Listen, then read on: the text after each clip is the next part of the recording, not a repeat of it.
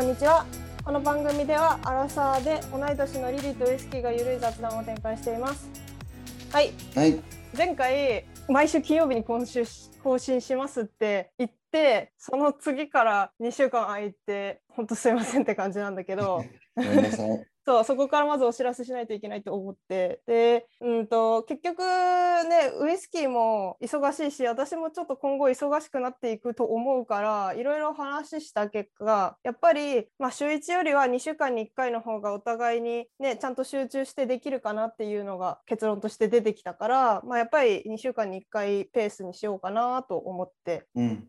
まあ。うん、話したいことはまあ本当はねいっぱいあったんだけど私自身もなんか別に適当にやってるわけじゃないから、まあ、こう雑談って言ってるけど実はそんななんかね割と真剣に私は取り合ってるからだからまあねちゃんと時間をかけてやった方がちゃんとそう集中できるっていうのもあってまあちょっと頻度はだから半分になってしまうけど今までとまあそんな感じですね2週間1回各週金曜日にやることにしました。はい。はい、で今後はまああのなるべくもうこれで決まったことなので、ね、毎週毎週いろいろ変更があって申し訳なかったんだけど、まあ、しばらくはこれで続けていこうと思っております。うん。っていうお知らせでした。はい、はい。ではい、では今週はですね今週のトピックのお話をしましょう。今週はですね人が人を嫌う、えー8つの要因っていうことでダヴィンチニュースっていうオンラインのねリソースからちょっと面白い記事を見つけたのでそのことをその内容をシェアしてでその上でまあ少しウイスキーと私でそれに対する意見とかね経験とかを話していこうかなと思います。お願いします。はい、じゃあまずちょっと記事の内容を読んでいこうと思うんだけど嫉妬、軽蔑、無関心、人が人を嫌う8つの要因ということで人を嫌うとか人に嫌われるっていうのはね全然嬉しいことじゃないと思うんだけどさうん。まあそもそもなんでこういうことを考えたかっていう話をまずしときたいかなと思うんだけどなんでかっていうと、まあ、ウイスキーが実は まあ直接的じゃないけど間接的なきっかけなんだけどウイスキーがお店を作ってでオープンさせたのが割と最近のお話でであのウイスキーのさソーシャルメディア私フォローしてるからでウイスキーがさ、ポストしたわけだよね僕お店オープンしましたって。えーうみんな来てねとかそういうことを言ってて。ウイスキーってさ結構多分すごいソーシャルな人で友達いっぱいいるでしょ多分。そうだね。まあ、うん。ある程度は。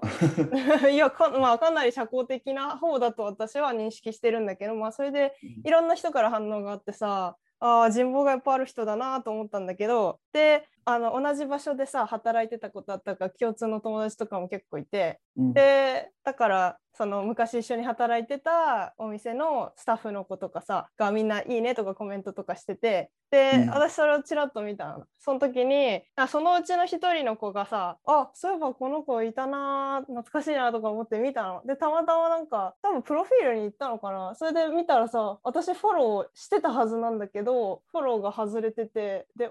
って思ってよく見たら私のフォローも外されててあれ？これあれかな？なんかアンフォローかブロックかなんかしたのかなと思ってそこでなんかちょっともやっとした気持ちになってで、あれ？嫌われたのかなとか思って、まあ、そこから少し嫌いになる心理ってどういう感じなんだろうな。何が原因で？なんかもしね、まあ、嫌いかっていうのは確定的じゃなくってまあ、別に嫌いじゃなくてもフォロー外す可能性は十分にあるからさ分かんないけど、まあ、あくまで嫌われたであろうっていう過程として話してるんだけど、うん。うん、まあでまあそういうのがきっかけで私ちょっと調べたんだけどもまあじゃあちょっと少し内容に入っていきましょう。その8つの要因っていうのをね話していきたいと思うんだけど、まず一番最初が、えー人を嫌うということ」っていう本があるんだけどその本の著者の方が中島義道さんっていう方なんだけどその人うん曰く、えー嫌いという感情を抱く自己正当化の原因は8つに分類できると。で、うんえーまずじゃあその8つは何なのかっていう話なんですがまず1つ目が相手が自分の期待に応えてくれない。えーとうんで、えー家庭における弱者が強者に対して抱く大きな期待に応えてもらえなかった場合に起きがち。子供は自分を捨てた親可愛がってくれなかった親ないがしろにした親を許さないしまた妻は仕事でうだつの上がらない亭主人生の戦いに負けた亭主家庭を顧みない亭主を許さないなど次に、相手が現在あるいは将来自分に危害、かっこ損失を加える恐れがある。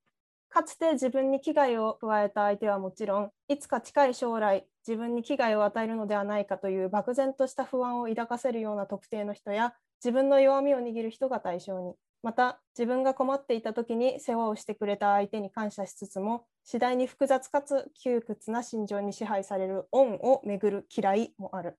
3、相手に対する嫉妬。好きなように生きていそうな人に嫉妬する。自分より卓越した地位を築き、かつ見栄えのする人に対する嫉妬。特に同じ価値観を持って同じゴールを目指して競い合っている同業者同士で嫉妬はつきもの。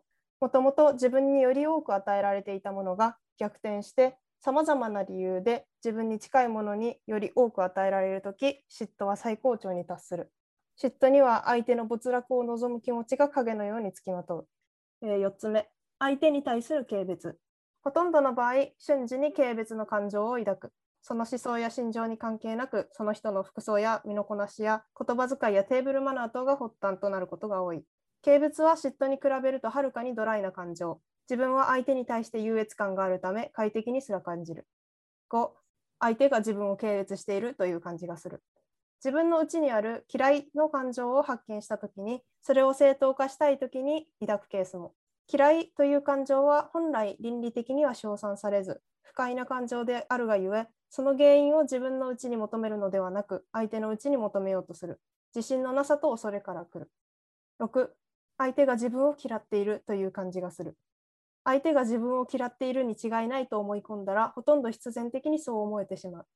被害者が加害者を嫌うのは当然だが、明らかに自分が加害者と認めている人もまた被害者を嫌うことが少なくない。7、相手に対する絶対的無関心。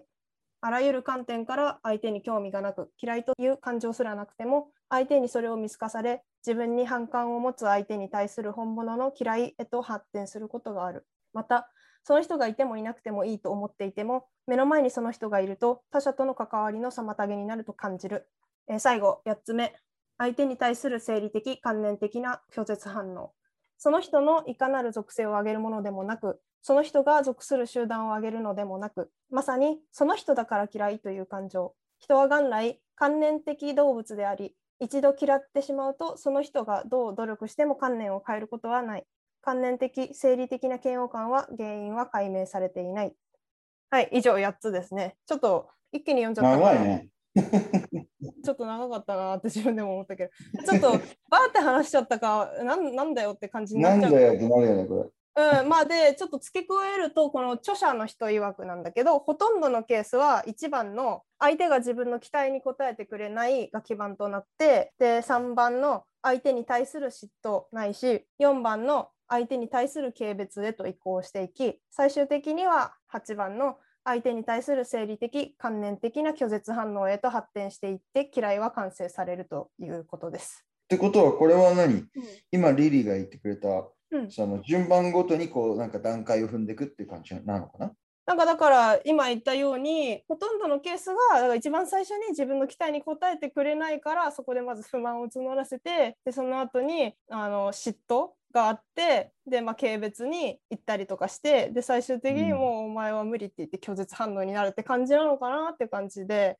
まあ、1から8まで全部段階を踏んでさ、あのストレートに行くってわけでは多分ないと思うんだけど、うん、やっぱり一番多いのは相手が自分の期待に応えてくれないっていうのが大きいんじゃないかなって思うんだよね個人的には。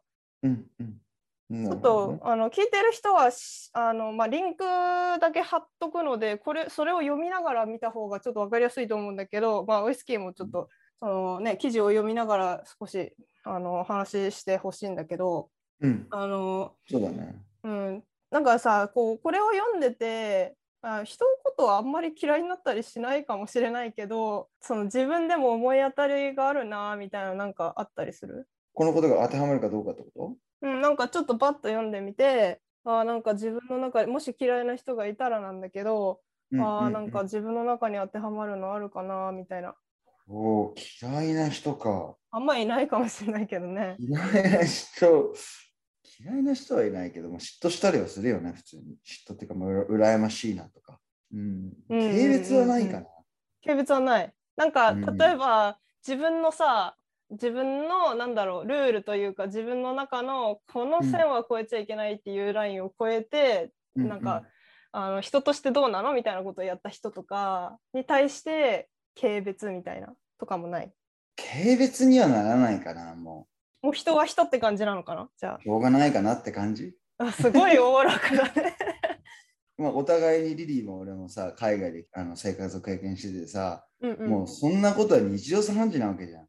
例えあば、生活の価値値観とかさ、うんうんうん。まあ、考えとかさ、みんなバラバラでさ、うん、で、なんか最初は確かに、ああ、なんでこうじゃないのとか、なんでこういうふうに考えてくれないんだろうみたいな、うん今までの当たり前が当たり前じゃなくなってきたわけだよね。うん。で、そう考えたときに、自分の考えと相手の考えが同じだっていうように思うんじゃなくて、うん。みんな人それぞれ違うんだっていうのをまあ自分の念頭に置いて、まあ、生活したり、まあ、仕事したりすることで、まあ、ある程度まあ割り切るじゃないけど違うよねっていうのをね、まあ、自分の頭の中に入れてて。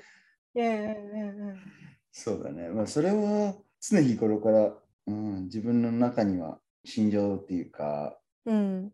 なんていうの心なんていうのかな。難しいね。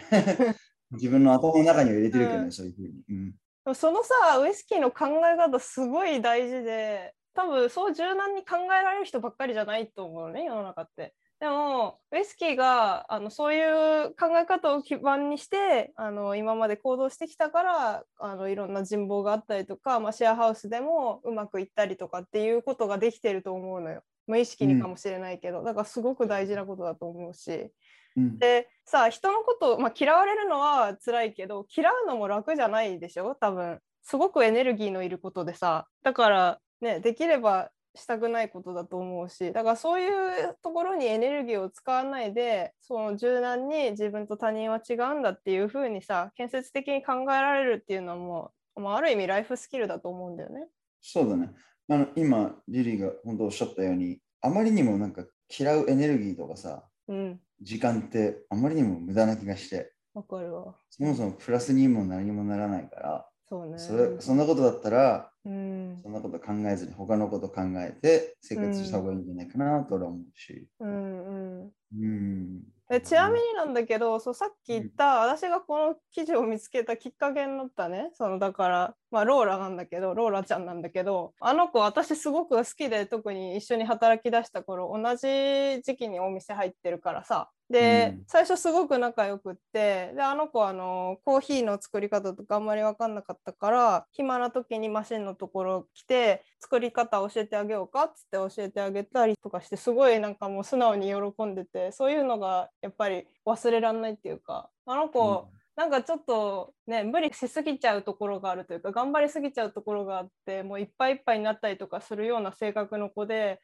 なんかもうギリギリで生きてるなみたいな時が結構あってさわ、かる？なんかわかる。うん、だからあの子もあの子で未熟なんだろうなっていうのは思うし私も一緒に働いてた時に、まあ、何回も言うけどさ、まあ、ウイスキーも分かると思うけどさ自分自身もさあの学校のスケジュールがあってさでも家賃払わなきゃいけないからってスケジュールもう詰めに詰めてめちゃくちゃ無理してたわけで私もすごくもう限界だったからイライラしてたしいつも、まあ、そういうのでだんだん多分圧力が生じてったというか、まあ、あの子の中でも、ね、もう一人すごく仲のいいキャロルっていう子がいたんだけどその子私すごく好きじゃなかったからうん。すごく自分勝手な行動をすることが多く見受けられたからどうしてもちょっと受け入れられない部分があってでもローラはキャロルと仲いい自分の親友だからその仲良くない私に対してなんで仲良くしてくんないのとか多分思ってたと思うしであ、まあね自分の仲いい子の方にさ肩入れしていくのはまあ自然なことだと思うし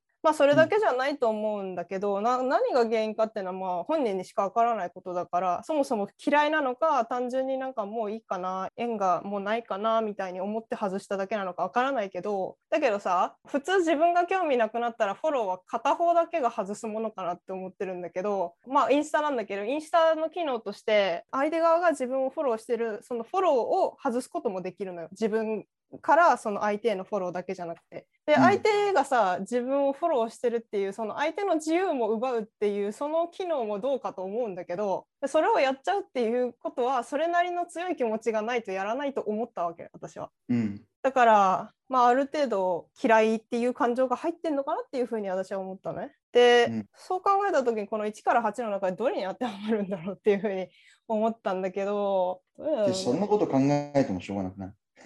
えー、だ多分私すごい分析的なんだよね。で相手の気持ちを知りたいって思っちゃうもしリリーがそういう仕事をしてるんであれば、それを考える必要あると思うけど、の。まあね、別にうね、ん なんだろうね。だって、それを調べたところで、みんながみんなそれに当てはまるわけじゃないから、うーんね。で、例えばリリーが、リリーが好きで、うんね、リリーが彼女のことをまだ好きであるんだったら、まあ、ちょっとまた話は別かもしれないけどね。うんうんうん。まあ、けど、じゃあこれから何？そのローラとの関係を続けていきたいんであれば、うん。まあ、まあ自分から連絡してみるとか、わかんないけど。あ多分考え方が全然違うからあんまり相入れないのかもしれないけど相手の気持ちを知りたいっていうのがあったのよ原因を分析するっていうのはその手段であって解決したいものがあるっていう意味では私にとっての解決で多分相手の気持ちを少しでも知って自分は相手にどういう気持ちにさせてしまったのかなみたいなのを少し考えるっていうのがあるのかもしれないねうん。でも多分ウイスキーにとってはそういう発想がないだろうしうんあんまりなんか無駄なことっていうふうに思うのかもしれないけどうん。でもこのその1から8番までのさその嫌う要因っていうのは例えばうん。これから誰かさ気に食わない人が出てきたとか、あるいは自分が明らかに誰かから嫌われてるなって思った時の参考にはなるなと思思うのね。だからまあこうやってシェアしてみたんだけど。うん。そうだね。まあまあ確かにそうかもしれないね。なんで人が嫌いになるのかっていう理由を探るには、まあそれも一つかもしれないね。うん確かになかなか聞けないこともあるだろうし、直接。そうそうん、まあ、そうだね。まあけど基本的にもし本当にローラがね、リリーのこと嫌いであるんであれば、ううんなんだろうね、もう無理に接する必要もないと思うし。なんだろう別に私彼女のこと嫌いでもないし全然。あのでも人にはさいいところも悪いところもあるからさ普通にまだ一緒に働いて話してた時からうん。んって思うところもあったけどそうじゃなくってあこの子本当にいい子だなって思う部分もいっぱいあったしまあだからそんなさ極端に好き嫌いとはならないんだよね。まあうん私は少なくともそうなんだけど、ただうんあの子割と極端なところがあるから好きと嫌いを天秤にかけた時にどっちか一辺倒になっちゃってで結局嫌いが勝ってこういう行動に出たのかなっていうふうに思ったりとかしたのよ。うん、最終的にはどうしたいわけ、リリー的には？私別になんかなんだろうなどっちかっつうとローラに何かをしてほしいんじゃなくって私の中であの納得して折り合いをつけたいっていうのがあるんだよ多分だからそこにローラ本人のアクションは一切何も求めてなくてっていうかもう実際になんか彼女が取った行動を元にねその事実をもとに自分はどういうふうにその事実に対して起きてしまった反応に折り合いをつけようかっていうふうに考えてたの。それも彼女に聞いてみないと分かんないからね。もしかしたら本当にたまたまかもしれないし、どういった理由でそうなったかってさ、リリーが考えてもだってリリーじゃない、やったらローラだ。ローラに確認してみないと分かんないよねっていうのがあるよね。まあ別に本人に連絡するのも手っちゃ手なんだけど。それが一番早い気がするけど。ただなんとなくその今までの行動とか態度からその片鱗が見えてたわけ。あれなんかいつからか急に冷たくなったよなこの子。何がきっかけだったんだろうっていうふうには思って。まあその時に聞けばよかったのかなとは思ったけど。うんまあでもローラの話はまあこのぐらいでいいかな あのそれだけじゃないそ,、れだけじゃなくてもあの一般的な話としてその嫌いっていうその強烈なね割と強めの感情についてどう向き合ってどう分析していけばいいかっていう話をまあどっちかというとメインで話したかったからまあ私の個人的な話はこれぐらいにしようかとりあえず。そうだね。でもウイスキーってあんまりそうヒューマンスキルがすごい高いというかさっきも言ったけどかなり人望があると思ってる人だからあんまりこういうネガティブな感情に対して無意識にあんまりね、接してきてないと思うからそうだね。うん。なるべくネガティブはないに越したことはないと思ってるし、俺的にはね。うんそんなことを考えて時間があったらもっと楽しいことに時間を費やして自分のやりたいことにうん時間を費やしたいっていうふうに思ってて、うん本当になるべく、まあ、前向きにっていうか、まあ、ポジティブには生きようかなとは思ってて。それわざと避けてるとかいうわけではなくもうシンプルに癖というか、まあ、考え方は癖なのかもね。そういうそういうふうにだってわざとやってるわけじゃないんでしょ？なんだろうね、まあ、普通に、まあ、そういうふうに、まあ、生きてるっていうか わかんないけどそれが自分のやりやりやり方っていうか。うん。昔からそうだったの？子供の頃からさ。あんまり嫌いな人とかいなかったの？嫌いな人。うんあまあまあ嫌いな人がいないわけじゃないけどだからさっきも言ったけどもう考えても無駄だよねっていう、嫌いな人のこと考えても 嫌いなやつは嫌いなのはしょうがないよねっていう。まあそっか。だからもうわ分かるなんか無駄じゃん。だってわかるだって嫌いなやつのことか好きでもないのにさ。だって好きなやつのこと考えたってまだいいけどさ。好きな人のためにあじゃあどうしたらいいかなとかさ、まああるわけじゃん。まあそうだね、嫌いなやつのためになんで嫌いなやつのこと考えなきゃいけないのってなっちゃうよね。あ分かった。まあだから、ね、だからこの話し合した時にあんまりなんか理解してないなウイスキーと思って。うん、俺もだから聞いた時 どういうことだろうと思って。わかるよ。言いたいことはわかるよ。うん、根本的にだから分析して人がなんで嫌いになるかっていうのをうんうんうん分析したいんだろうけど、うん、うん、そうだね。うん、世の中みんながみんな好きなわけでもないし、絶対好き嫌いってあると思うわけだね。うんうん。うん、すごい話の締めになっちゃうかもしれないけど。うん、いやこれだから今ウイスキーの話聞いてあこれじゃあ何もう終わりだな今週って思ったんだけど。そうそう俺どうしようと思ったんだけどいや だから結局俺の考えねこれは。だけど、うんうん、そんな分析すること自体は俺は時間がもったいない気がして分かんないけど。うん、でまあ本当に自分のやりたいこととか本当に自分に対してよくしてくれる人とか、うん、接してくれる人に対してもっと時間を注ぐべきだと俺は思う。もっとなんだろう自分のネットワークを円滑にするようにするべきだと思うしもう確かに、ね、会社とかあの友人関係でうまくいかないって絶対あると思うけど、うん、けどまあ、ね、嫌いなやつは嫌いだしそこは別になんだろう、うん、無理になこっちからなんていうのかな向こうが嫌いってなった時にこっちからも嫌う必要はなくて別にただ距離を置くだけでいいと思うし、うん、なんかそのこっちからだからこっちからまたねさらに嫌いっていう感情を出すんじゃなくて、まあそうだねそうなんだって感じで、まあ、受け止めて、それで要はリリーは分かってるわけじゃん向こうが。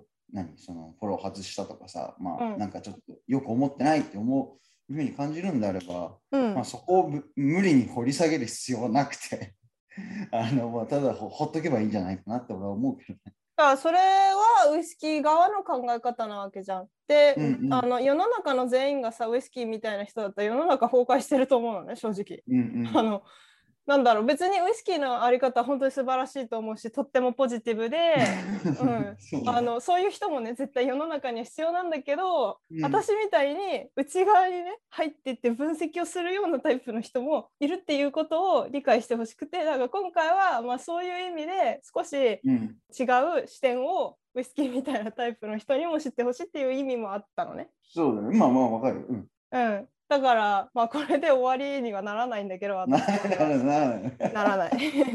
あの先週さ先週ちょっと話したけどさ私とウイスキーって多分タイプが真逆で本当に。でまあ狭く深く広く浅くみたいな話で言ったけど先週は。うん、あのそれって言い換えると内向的か外向的かっていう話にもあの分類できると思ってて私は完全に内向型の人間なんだけどウイスキーはもういろんな話とか傾向とか見ててももう外向的な人だなっていうふうにすごく思うのね。うん。だからウイスキーのその考え方は外向型の人の考え方なのね。おそらく、そうん。うん、だから内省とかは多分あんまりしないけどその分パッパパッパ行動をしてあの自分の、ね、可能性を広げていくっていうようなやり方をするタイプだと思うんだけど私は真逆で、何か問題が起きたら一歩立ち止まって、うん、なんでこういうことが起きたんだろう。だ次回似たようなことが起きた時に同じことにならないためにどうすればいいんだろう。みたいにいろいろ考えるタイプなの。あまあ今回のトピックはまあ私寄りだよね。内向型寄りの話になってしまうけど、うん。まあそういう視点からね少しあのなんだろう理解を深めてもらえればなお嬉しいかなっていう感じですかね。まあ、そういうタイプの人もいるんですよっていう話まあ、俺もさっき言ったように人それぞれだから確かにね、う。ん。考え方も違うだろうし、それはそ、うん、わかるから。うんうん。で私の話またちょっと少ししちゃうけど例がないとあれだから。私はだからあのウイスキーが言う無駄なことをいっぱいしてきたタイプの人で私も嫌いな人だらけだったのよ昔すごい。うん。でやっぱりさ自分でも無駄なところにエネルギー使ってんじゃないかっていうふうに思ってたけどでもやっぱりその不可抗力みたいな部分がちょっとあって考えたくないんだけど考えてしまう気づいたら考えてるみたいなんで勝手に思い出してイライラしてみたいなのが結構あって本当にね今より若い頃はね無駄なエネルギーを使ってきたなっていうふうに思うんだよ。うん。でもだからこそ、まあ、私みたいなタイプの人には特に聞く話だと思うんだけどあこういう要因があってなんでこうなるかっていうのをねその論理的にうん。知ってるだけでもだいぶ違うと思うの。対処の仕方がね変わってくると思うの。だからちょっと今回本当にウイスキーにはあんまり参考にならないかもしれないけど ともとも。うん、まあそんな感じでなんか少しでも、まあ、これはネガティブなエネルギーなんだけどそのネガティブなものに対して少し視点を変えたりとか、まあ、自分を理解する手立てになってくれればいいなっていうそんな感じ だね。うん。うん。まあそういう話でした。うん。えーじゃあ最後ねちょっとまとめようか。まあ、俺俺が言いたいことは、まあ、うん。たまたま昨日なんか誰かがインスタグラムのストーリー上げてたんだけど、うん誰かのなんか、うん名言じゃないけど、なんか詩みたいのがか載せた、あ載せてあったわけよ。うんうん文字で。うんでそれ、あなたに尊敬を払わない人にあなたが敬意を払う必要はない。ああすごい。あなたのことが嫌いな人とあなたが好きになる必要はない。あなたを大切にしない人をあなたが大切にする必要はないっていうふうにあるメッセージを誰かがストーリーに上げて、よく覚えてるね。それ昨日見てて、も うすっげえこれ明日のあれに来るんじゃないのと思って。ああいやよくそこに滑り込ませたね。めっちゃぴったりな話だね。そう。で、だから俺が思うに、いや、こうんうんれ本当ぴったりだなと思って、本当にうん別にあなたをに敬意を払わないやつに自分が敬意払う必要ないよねっていう。いやまさにでも私も落としどころとしてはそういうふうに考えててそれこそさ、あの嫌われる遊具でめちゃくちゃあのヒットしためちゃくちゃ売れた本があるんだけどその中でも言ってたこととほぼ同じでさだから自分らしく生きてて生きてれば自分のこと嫌いになる人は出てくるけどそれで結構ですよねって。別にみんなに好かれる必要なんてないよねそれって何？あれ ?discourage to ん？なんちゃらってやつ？あ、えっ、と、courage to be disliked。Courage to be disliked っていう、まあ、英語でもあの翻訳されて、うんえーと出版されてる本だけど、うんうんうん。そうそうそう。まあ、日本語があの元なんだけど、そう、そういう本もあって、だからもう本当に同じこと。まあ、だからちょっと内容がすごくネガティブになっちゃって、ウイスキーとしてもしんどいかなって思って、ちょっとごめんねって感じなんだけど、今週は。うんでもねあのネガティブで終わらせたかったわけではなくって本当にこういう話があってでも結論としては嫌いになる人は嫌いになるしでもそれでいいよねっていう話をしたかったのよ。なるほどね。うんネガティブで終わらせたいわけではないしでもネガティブをあの必要に避ける必要もないよねって知ることは必要なんじゃないっていうふうに思ったから今回のエピソードはこういうトピックにしたのね。うんうん。っていうことは分かっといてほしいかな。うんで、うんうん、ちょっとあのやっぱりネガティブな話するとちょっとエネルギー使っちゃうから疲れちゃったかもしれないけどそうだね。だからだからまあ ちょっと。エネルギーは使わないけど、あそう？なんかなんていうの？だからまあちょっと。気持ちが乗ってこないよね。そっかそっか。まあだからたまにはこういうちょっとヘビーな話もしたいかなって思ったんだけどまあ、うん。ほんとたまにだからまあそんな感じですかね。でまあちょっとね珍しく時間が余ったからじゃあ最近あったこととか最近、あれ、いろいろありすぎて、もうな、なんかもうやばいんだけど。あじゃあそれを話しようか、うんうん、まず、まあ、お店やってるじゃん。うんうん。で、まず、あの、金盗まれた。ねえ何やってんのマジで。もう セキュリティ。しかもなんか、あの、多分こっちで言うトランプガイって言うんだけど、なんかホームレスみたいな。トランプ、トランプって言うんだけど、なんでトランプっていうの？こっちで言うなんかもうホームレスのことをトランプって言うんだよね。えトランプから来てんの？ドナルド・トランプから来てん そうなんだろうね。のわかんないけど。けど、トランプガイっていうのがいて、要は、うん。ボコボコしてるやつがいるわけじゃん。うんうん。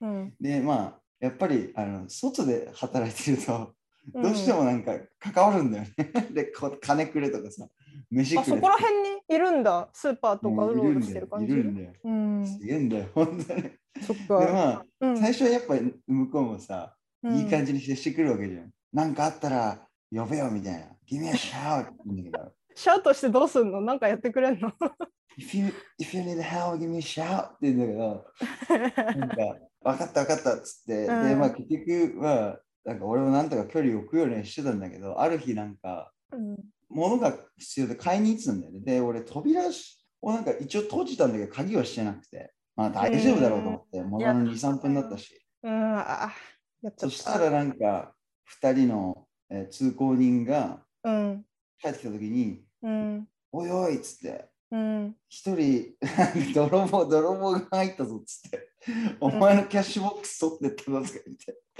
マジかよ その人なんで見てるだけなの？キャッシュボックス持ってったら見たんでしょ？キャッシュボックス持ってたまあけどさ、向こう自転車乗ってたらしいんだけど、うん。盗んだ人が？うん。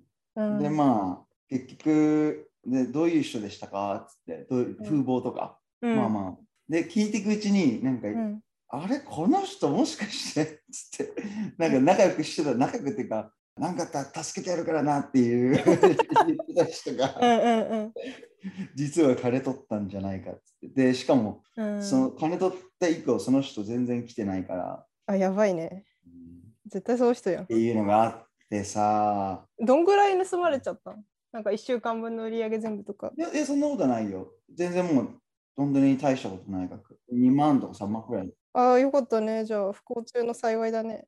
まあまあ、うん、その、まあ、ラッキーなことに今はあのキャッシュレスだからさ、あ、全部キャッシュレスなんだ？カードだけ基本的にはみんな80%、70%大体カードで払うから、こっちは。スクエアみたいなね、なんかあるよね。自営業向けの。ままさに、まさにスクエアなんだけど。あ、そうなんだ。そうだよね。う。ん。だからそれを使ってるんだけど、うん、だからまあよかった、まあよかったけど、まあよくはないよね。だからこれから気をつけないとなと思って。まあでもさ、その勉強料としてはちょうどいいぐらいの値段なんじゃない ?2、3万ってさ。そうだね、まあいいレッスンだったね。うん。まあこれからさ、なんか逆にビジネスがでかくなっていくにつれて、ね、うんそれそういうこと知っとかないとね、今後もっともっと大きな被害に遭うかもしれないから、そういうところをまあ気をつけるようにはしてるかな。気をつけるようにはなったかな。なんか次の人がもう毎回毎回キャッシュボックス確認しなきゃいけないから、なんか、それはそれで大変だなみたいな、なんかもでもさ、なんかう、うん、冷静にちょっと疑問が出てきたんだけど私も実はその、だからフードバンというかコーヒーバンをお手伝いしてたことがあって一人でだかうんうん。ら切り盛りしてた時とかもあったんだけど、ウイスキーみたいに、うんうんだからそうやって一人でやる時ってさトイレ行きたくなったりしたらもうどうすんのっていう感じじゃない、あ、俺全部貴重品とかうん。車の中、隣に車があるからそこにぶち込んで、うんそこから行く。あもう一回じゃあ全部一時的に閉めて23分とかで帰ってくる感じか。そうだね。いや、もうっていうかね、うんフードソトレイラーでやってるんだけど、その、うん要は車は別なんだよ。うん車に貴重品とか全部入れてロックして、もしトイレとか買い物行きた時はそうしてる。うんうん、なるほど。どうしてたの？どうしあっとねでも私も今考えるとちょっと不用心だったかなって思うんだけどこうなんかフロントがさパカって開いてさだからそこから受け渡しとかするじゃん。でそれとは別で横から車のそのトレーラーの後ろ側からも出られるのねドアがあるから。うん。でまあだからそのトドアの部分はさ鍵かけるんだけどうん受け渡しの部分の横のパカッと開くところはそのまま半開きぐらいにしてちょっと「coming back in two minutes」みたいなこと書いてでトイレ走って行って帰ってくるみたいな そんな感じのことしてたけど、なるほどねまあもしくはオーナーがいる時はそのままトイレ行ってくんねっつってのんびり言ってたけど。そうか。うん、もう俺の場合一人でやってるからね、もう。ん、そこが大変だよね。う大変だよ、本当に。全部一人でやらなきゃいけないから。ね頻尿だと大変だよね。大体そう、なんか、一つできることとしては飲み物飲まない。それはでも体に良くないからやめた方がいいと思うよ。大事にしないよ体をけど、まあ、ラッキーなことに、コーヒー屋さんがしょあのコスタわかる？あコスタコーヒー。うんうん。わかる。なんかもう毎回毎回さ、うん。朝買ってたらさ、気づくわけじゃん、向こうも。あ、この人フードトラックの人だみたいな。うんうん。あそしたらもうなんかさ、もういいよっつって、もえ？う全部毎回タダでコーヒーくれるようになった。すごいやばいよね。やばいね。そんなどうなの最近調子どうなの？みたいな。毎週毎週みんな違う人なんだけど。太っ腹すぎる。うん、で、あれ、この話したけ？ど、怪我したって一回。いや、覚えてない。覚えてないじゃない。聞いてない。指切ったって言ったえ、や、ヤクザ的な詰め方したの？ヤクザじゃない、ヤクザ的なじゃないけど、かなり深い指の傷、ってか、まあ、縫うレベルの傷を負って、繋がってる？ちゃんと。つながってるけど、もう今は大丈夫なんだけど、うん。その、あ、その話してなかったね。じゃあその話もしするやばかった、だから、ガラスで切ったんだけど、結局、なんかガラス、大きいガラスがあって、うん。それを運送、何、その運んでる時に落としちゃって、うん？うん。ディスプレイ、ディスプレイ用の、そのうん。ディスプレイ用のガラスみたいなのを運んでて、その、んうん。うん。落としちゃって、そしたらその、割れ全部もうね、あびっくりしーた。ガラスの板だったんだけど、うん。もう、もう、もうすっごい綺麗に全部粉々になって、防犯ガラスじゃなかったんだね。そうすげえもう、シャーンっつってもう、すごい逆にき、俺、画像での、動画で残しておきたかったくらい、もう、ガラスが綺麗にもう全部粉々に散ったんだけど、まあその時に怪我して、いやーまあ、それが実はきっかけだったんだよね、そのコスタと仲良くなる。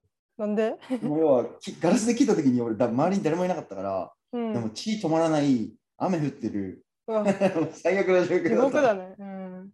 だからもうとりあえずコスタに駆け込んで、うん。すいません、切れましたみたいな。いや、見たらわかるわみたいな。うん 血だらけでいった明らかにディープカットだったから。の。で、それでそこからなんか、そうだね、まあすごいよくしてもらって、まあうんその救急車、救急車っていうか病院連れてってもらったり、とか手配とかしてくれたりして、うんそこからだね。だからまあ印象は良くないかな、ああ、指切ったやつだみたいな。うん次の日になんか噂になってたらしくて、何の？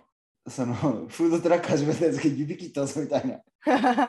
次の日コーヒー買いに行ったら、うんあ、指切ったやつだみたいな感じで。そりゃそうなるよね。だからどのぐらい深いのかわかんないけど結構な重傷なんでしょ？だいぶ深かったね。うん。どこの指切ったの人差し指の付け根の部分。あわかる痛い。つながっててよかったね。そこ切れたら結構やばい。ね、つながってる。感覚がちょっとないんだけども。そんなレベルなんだ。感覚がちょっと今ないかもわかんない。まあ、全然普通に日常生活でも問題ないんだけど、うんなんていうの、人差し指の、えー、とこれ内側っていうのかな、左側のサイド。左側のサイドがね、なんかあんまり、だからタイピングとかしてるとなんかね、変、変な感じ。それはさ、最終的には完全に戻るの？戻ってほしいけどわかんない。今、えっと、いつやったの ?1 ヶ月前か。1ヶ月前にやったんだけあ、でも時間経ったか。じゃあもう結構治ってきてるってことか。ど、全然治ってきてる。よかったね。まあやっぱり若いから治癒力が高いっていうのもあるのかもしれないけど。うんそうだね。うーん、なんか。あんだけ血が止まんないの久しぶりに見たから、やべえと思って。出血多量で。最最初の 3, 3分くらい、うんずっと頑張って自分で一人でやろうとしたんだけど、うん。もうね、大変だったね。うん。あの全然血止まんねえし、うんでその時ちょうどガゼーブをテントでやってたから、あで、ちょうどなんかあのテントを畳んで、うん全部の荷物運ぼうとした時に、あ。うん。ガラス割っちゃって、うん。で、しかも雨降ってたし、だからもううん雨ざらしで、もう血ダラダラみたいな、もうすごかった。だからも きついな、それ。う、いや、大変だったね、あれは。あの、その後のマンチェスター病院編もあるか まだあるんだ。ら。結論から言うと、その日に縫ってもらうことはできなかったっていう。やばいよ、だから、緊そのエマージェンシーのうん。メディカルケアみたいなのに行くんだけど、うん。どんくらい待ちますかみたいな。俺が緊急だったからさ、うん。結構縫う必要あるから、すぐやってもらいたかったの。うん俺、日本の感覚で言ってたからさ、日本の救急行ったことあんの？じゃあ。私わかんないんだけど。行ったことないから。うんまあ救急行ってすぐ手当てしてくれるよね。まあ、だからすぐやってくれるんだけど、うんマンチェスターすごかったね。だから8時間待ちですよ。緊急じゃないじゃん、それ。もう全然緊急じゃん。やばいよね、だから。で死んじゃうじじゃん、場合によっては1。時間ぐらい待った時に、あ、これやべえかもと思って。うん。で、聞いて、受付に聞いて、うんあとどんぐらいかかるみたいな。うん。ああ、あなたはあと6時間後ですね。お前ふざけてんだと思って。でも、死なないからいいんじゃないって思われた。だからでで、隣のおっさんも、あとどんぐらいかかんだよみたいな。で、話してて、うん俺が、あと8時間、ああと6時間ぐらいかかかるらしいですよって言ったら、あダメだこれっつって。で、なんか、お互いに外出てタバコ吸って、タバコ吸うんじだゃあ、じゃあ 明日来ますかっつって、あ翌日、翌日っていう。え、泊まったの？病院に？じゃあで、、違う、家帰った。そりゃそうだよね。聞いたらだの。え、きつい。まあ、実は、もうそのなんか、もうその聞いた後にもうなんか多分、指も分かったんだろうな、もう今日はないっつって、なんか血止まったもんね、そっから。指もさしてくれたんだね。明日も、あもうないんだって。やば。いやね、やっぱ NHS ってもう素晴らしいサービスなんだけど、みんな NHS? 無料で NHS ってナショナルホスピタルサービスかな？ああ、その、NHS なんだろう、国民、ん？国民健康保険？国民保険みたいな。うんうん。みんな無料なんだよ。ただなんだよ、全部医療って。あすごいね。その分、うん、みんながみんな、あの、ななんて言うのかな。医療を平等に受けな受けられる機会、権利があるからえ、、それ外国人は？外国人も OK なの？国民だけあじゃなくて。の、俺でも大丈夫だね。うーん。ある程度ちゃんと居住権っていうか、まあ、レジデントファーミットがあればいけると思うよ。それを加入してある程度のお金払うじゃなくて、もう全部ただなの？俺の場合は払った。ああ、やっぱいやそういうのがあるのか、外国人は払うとか。月々わかんないけど、俺がだからイギリス行く前に俺はその手続きをしてお金も払ったけど。うーん、そうなんだ。そうそう。だから、まあそれで結局無料でやってもらったんだけど、まうんあそうだね。で、しかも違う病院行った。違う病院？結局、んそのそこのマンチェスターが、まあ、かなり都市の病院だったから、もうずーっと忙しいイメージ。で、うんうん。まあその友達に、あ、こっちの病院の方が田舎だから空いてるかもって言ったら、もうそこ10分ぐらいだと思って、よかったじゃん。すごかった。レントゲン取ってもらって、ちゃんうとん、テープして縫ってもらって、それでもううん10分乗った。じゃあもう次から救急の時はそっちに行くべきだね。まあ、そっちはだから、ちょっと田舎の方だから1時間ぐらいかかるんだけど、車でね。だけど6時間待つのとどっちがいい間違いに比べたら、まあまあまあまあ。うんまあ、運転できるだけ運の転できればの話だね。うん、運転できればね。うん、まあそうだね。すごいまあ大変な。なありましたっていう。なんか知らないうちにいろいろあったんだね。いや、もうまだまだあるよ。まだまだいっぱいあるよ、話。たまには緊急アップデートも挟もうかね、じゃあ。そうだよ。うん、そうだよ。意味がないよ。まあじゃあ今週はこんな感じかな。ちょっと前半がだいぶハードな内容になってしまって、ちょっとウイスキーにもあんまり合わない内容かなってごしは思ったんだけど、うんまあでも多少なりとも学びがあったかなとは思うから、そうだね。うん、ぜひ少しでも参考にしてもらえればいいなと思います。はい。はい。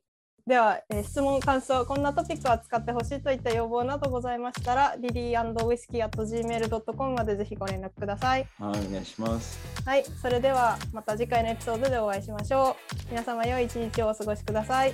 さよなら。バイ。バイ「